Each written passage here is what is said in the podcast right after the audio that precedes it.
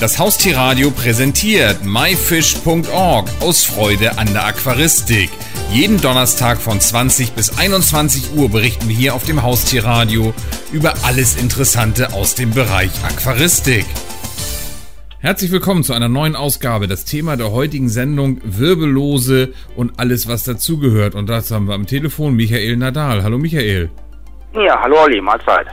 Michael, erstmal ein bisschen was zu dir. Warum telefonieren wir zu dem Thema Wirbellose gerade mit dir? Äh, ja gut, ich beschäftige mich seit über 20 Jahren, schätze ich mal, mit Wirbellosen. Und es gibt böse Zungen, die behaupten, dass ich mich recht gut mit den Tierchen auskenne. Gut, dann glauben wir diesen sogenannten bösen Zungen einfach mal.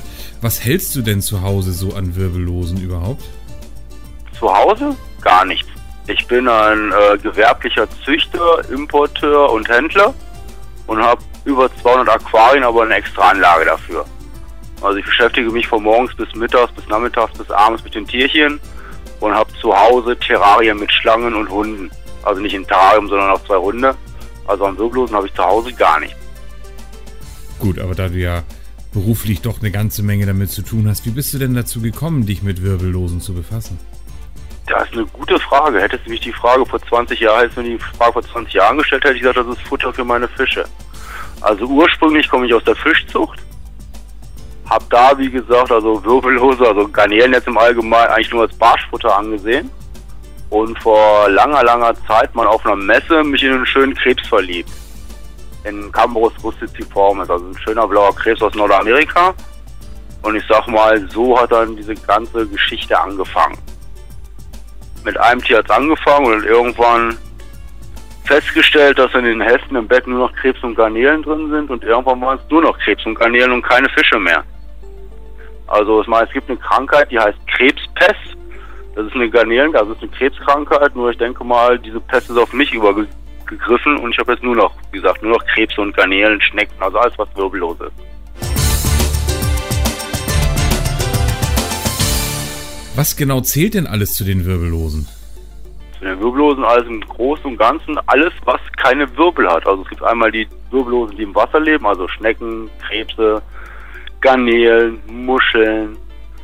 Aber was auch noch dazu zählt, sind natürlich Spinnen und das ganze, das ganze Insektenzeug, womit ich aber nichts am Hut habe. Also im Prinzip alles, was jetzt so im Wasser ist, was für die Gänge, für die meisten Leute gängig ist, das sind halt wie gesagt Krebse, Schnecken, Garnelen, Krabben, das ist das, womit ich, sag ich mal, meine Zeit verbringe. Wie ist es denn dazu gekommen, dass du von den Fischen auf die Wirbellosen umgestiegen bist und Fische jetzt so gar nicht mehr hast? Äh, einfach Interesse halber. Ich meine, die Tierchen haben mich einfach irgendwann mehr fasziniert, die Fische. Wenn du, sag mal, ich bin jetzt, ich werde 44 dieses Jahr. Ich schätze mal, ich habe seit meinem sechsten Lebensjahr Aquarien und wenn du dann so 20, 25 Jahre oder so nur mit Fischen verbracht hast und da im Prinzip alles nachgezogen hast, was, was zur damaligen Zeit zum Nachziehen war, braucht man mal einen anderen Horizont, seinen Horizont erweitern. Und dann fängt man mit was an, was man, wo man sich noch nicht so gut mit auskennt. Und weil ich halt Perfektionist bin, habe ich das auch relativ schnell rausgekriegt, wie es funktioniert. Und mich, mich fasziniert einfach das Verhalten und man sollte nicht vergessen, dass die Tierchen nicht sehr groß sind und man die in wunderschönen kleinen Aquarium halten kann. Das heißt, man hat ein 10-Liter-Becken, was wunderschön aussieht. Bei Fischen hast du das Problem, du brauchst normalerweise relativ große Becken. Und so kannst du auf der gleichen Fläche viel mehr verschiedene Arten halten. Das ist natürlich noch ein Vorteil bei Garnelen. Wenn ich jetzt ein klassischer Fischaquarium-User zu Hause bin, kann ich dann einfach mal spaßeshalber Wirbellose damit reinwerfen oder sollte ich die lieber getrennt halten? Ich sag mal so, im Prinzip hat jeder Fischliebhaber eh wirklose im Aquarium heißt Schnecken. Aber ich worauf du hinaus bist, denke ich mal, sind Garnelen. Und klar, man kann natürlich auch Garnelen mit Fischen zusammenhalten. Es kommt immer auf die Fische an. Ich meine, man sollte jetzt nicht irgendwo in ein Zoogeschäft gehen oder irgendwo im Internet sich ein paar Garnelchen bestellen und die zu seinen Fischen reinschmeißen. Da sollte man sich schon vorher erkundigen, was zusammengeht. Also was passt und was nicht gepressen wird, was die gleichen Ansprüche hat. Aber nee, klar, so Fische und Garnelen gibt es immer. Also kann man machen, das ist kein Problem. Man sollte sich nur vorher erkundigen, was zusammenpasst. Michael, du hast ja anfangs erwähnt, dass du das Ganze nicht nur privat, sondern auch geschäftlich machst. Kannst du da mal ein bisschen was zu erzählen? Wie funktioniert das mit Wirbellosen? Äh, ja gut, wie funktioniert das? Also ich bin also einmal, wie gesagt, ein professioneller Züchter. Das heißt, ich ziehe also gewisse Arten selber nach. Zum anderen importiere ich selber, das heißt aus den Ursprungsländern, Asien etc. Da, da kriege ich die Tiere her und verkaufe es natürlich an andere Händler, Internetshops etc. Also im Prinzip wie andere Großhändler auch im Fischsektor, so mache ich es halt im wirbellosen Sektor. Bist du denn auch ab und an mal vor Ort, gerade so in Asien, um dir die Tiere auch anzugucken oder geht das Also eigentlich bin ich jedes Jahr zwei, dreimal in Asien, um mir die Tiere vor Ort anzugucken. Eigentlich weniger, weil ich sag mal, Tiere in einem Aquarium bei einem Großhändler in Asien interessieren mich nicht. Äh, ich gucke mir also die Biotope an der Tiere, weil mich interessiert schon, wo die Tiere herkommen, äh, wie die Tiere leben, was die Tiere für Bedingungen haben und auch was die Tiere natürlich für Wasserwerte im Biotop haben, weil nicht alles, was man in der Fachliteratur nachliest, äh, entspricht also auch dummerweise der Wahrheit. Von der bin ich also relativ häufig vor Ort und gucke mir die Biotope selber an. Was alles im Rahmen des Machbaren ist. Weil es gibt natürlich auch Gebiete, wo man nicht hinkommt als Normalsterblicher. Gerade einige Provinzen in China, wo ich gerne hin wollte, hat man dummerweise Probleme. Von daher werde ich die natürlich nicht besuchen, aber ich meine, wenn man jetzt in Hongkong ist oder sonst irgendwo, da gibt es auch sehr schöne Biotope, die man sich angucken kann. Also daher deine Frage, ja, ich bin relativ häufig in Asien, gucke mir die Tiere an. Du hast ja gesagt, dass du auch züchtest. Wenn ich jetzt einfach äh, an meine Hunde denke, okay, da habe ich ein Männchen und ein Weibchen, steck die mal in ein Zimmer und guck mal weg. Wie funktioniert das denn jetzt bei Wirbellosen? Das ist doch sicherlich nicht ganz so einfach, oder? Ja gut, da muss man differenzieren. Redet man jetzt von Krebsen, redet man von Garnelen. Also ich meine, Garnelen sind im Prinzip, wie wenn jetzt eine Ernährung kennt, Schwarmtiere. Das heißt, die setzt man in Gruppen an. Das heißt also, man sollte meiner Meinung nach Garnelen nie unter 10 bis 20 Tiere halten. Da muss man auch nicht darauf achten, ob wie die Geschlechter verteilt sind. Bei 20 Tieren hat man meistens beide Geschlechter zusammen. Na gut, hält die einfach in einem Becken, versucht denen die bestmöglichsten Bedingungen zu schaffen und wartet dann, dass was passiert und erfreut sich den Babys. Ja, und bei Krebsen ist es halt, ja, die sind meistens ein bisschen aggressiver. Also die müssen man dann auch in wesentlich größeren Becken halten, auch in Gruppen. Und da guckt man halt, auch nach, ob die Tierchen Eier drunter haben oder nicht. Nur halt bei den Krebsen separiere ich die Weibchen, weil Krebse ab einer gewissen Zeit anfangen, ihre Jungen zu fressen. Was bei Garnelen halt nicht passiert.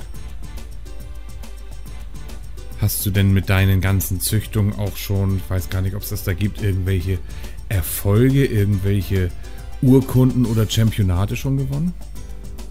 Gut, Erfolge, Championate. Ich behaupte jetzt mal, es gibt weltweit niemanden, der mehr Championate gewonnen hat, Urkunden oder sonst irgendwas. Also alleine dieses Jahr in Hannover auf dem deutschen Garnelenchampionat äh, war ich wieder Best of Show, Publikumsliebling, habe diverse erste, zweite und dritte Plätze gemacht.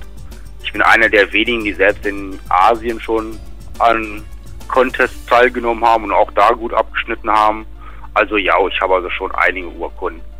Frag mich bitte nicht nach der Menge. Ich habe irgendwann, äh, irgendwann angefangen, den Überblick zu verlieren.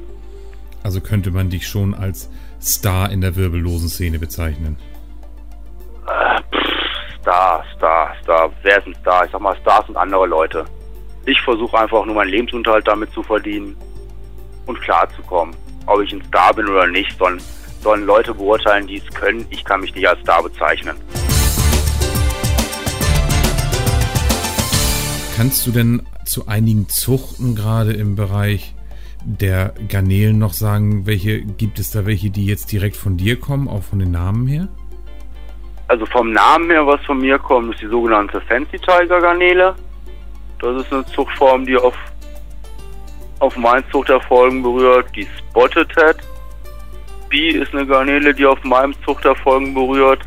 Dann gibt es eine Garnele, die wird Pinto Bee genannt. Das ist eine Garnele, die, wo das Tier auf meinen Zuchterfolgen beruht aber der Name von jemand anders ist. Also da habe ich nur die Tiere, sag ich mal, ja, wie zeichnet man das jetzt? Äh, ja, designt, kreiert, durch Zufall gezüchtet, nur wie gesagt, der Name, der halt anderen, den haben andere vergeben. Das sind so die drei Arten, wo ich mir hundertprozentig sicher bin, dass die von mir sind. Also dass ich der erste war, der sie hatte. Dann gibt es noch zwei, drei andere Arten, wo ich mir nicht sicher bin. Von daher müssen wir die hier auch nicht unbedingt vom Namen her erwähnen. Trägst du mit deiner Arbeit eigentlich auch in irgendeiner Form zum Tierschutz bei? Kann man das sagen?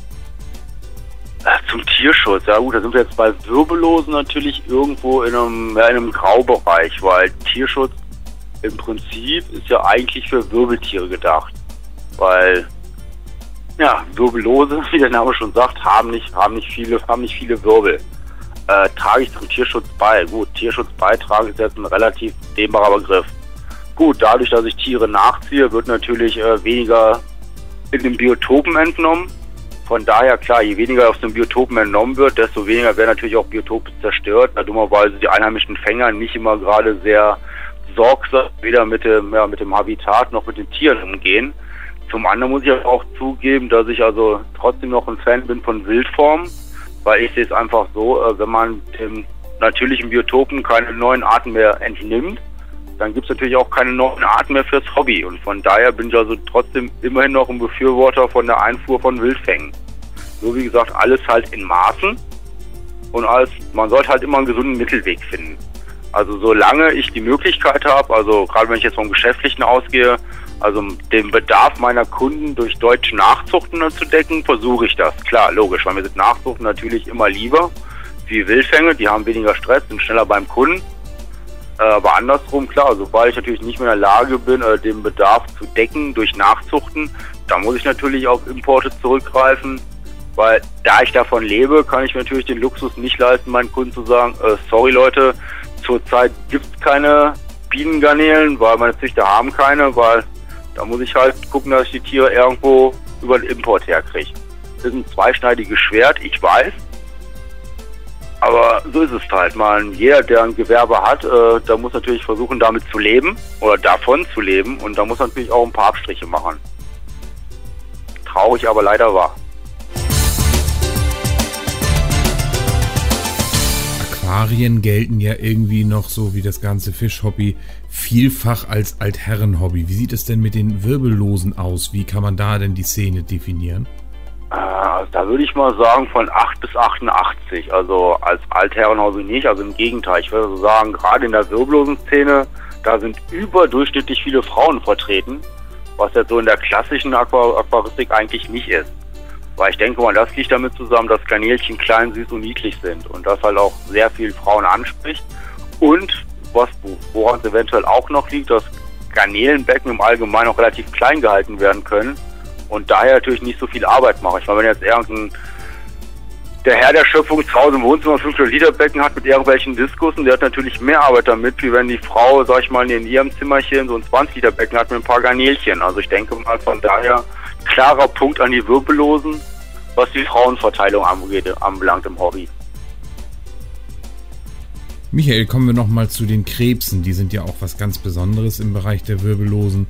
Kannst du da noch ein paar Tipps geben, wenn ich mich für die Krebse interessiere? Kann ich da einfach so mit loslegen? Ja gut, also bei Krebsen mit loslegen, also im Prinzip, es gibt eigentlich nichts anspruchsvoller, äh, anspruchsloseres wie Krebse, weil die nehmen einen eigentlich fast, also fast nichts krumm. Einziges Problem ist, also Krebse, da hat man halt nicht die Möglichkeit, die Becken so schön mit Pflanzen zu strukturieren. Krebse brauchen relativ große Becken, die meisten Arten. Allerdings dummerweise, ein Krebs braucht eine Höhle, wo er sich verstecken kann, dann ist er glücklich. Das heißt, die Becken sind halt nicht so schön eingerichtet. Und wenn man so schön einrichten will fürs Auge, das heißt viel mit Pflanzen etc. arbeitet, geht der Krebs her, frisst die auf. Also das ist der Nachteil bei Krebsen. Ansonsten Krebse absolut faszinierend, weil Krebse auch Brutschläge betreiben was die meisten Leute nicht wissen. Also von der Beobachtung her, wenn man Spaß dran hat, wirklich toll.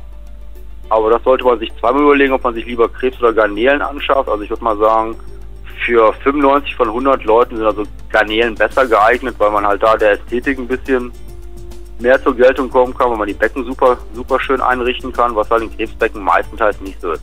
Es sei denn, Leute stehen auf Steinlandschaften, dann kann natürlich auch ein Krebsbecken super machen. Nur einfach, die meisten Leute wollen ein Becken halt grün haben mit Pflanzen und da sind die meisten, sag mal, 99 Prozent der Krebsarten dummerweise die falschen Kandidaten für. Weil die zerlegen alles, was grün ist, an los. Also ähnlich wie die Wasserschildkröten, die kriegen ja auch alles kaputt. Genau, also wenn man Krebs mit einer Wasserschildkröte vergleichen kann, okay, man sollte nur nicht zusammenhalten, weil dann frisst die Wasserschildkröte den Krebs. Aber so ist halt ungefähr klar. Man hat ein schönes großes Becken mit, ich sag jetzt mal ganz ordinär, mit zwei großen Schildkröten drin, die alles zuscheißen. Und so ist das bei den Krebsen auch, nur mit dem Unterschied, dass die Becken nicht ganz so schnell versiffen wie bei Wasserschildkröten. Michael, wo kann ich mich denn über deine Tierchen, über deine Arbeit im Internet informieren? Ja gut, also ich meine, wenn man meinen Namen eingibt, dann denke ich mal, wird man also genügend finden und davon abgesehen, Ich weiß nicht, ob das unter Werbung fällt oder nicht. Ich habe also auch eine Homepage, www.wirbellose.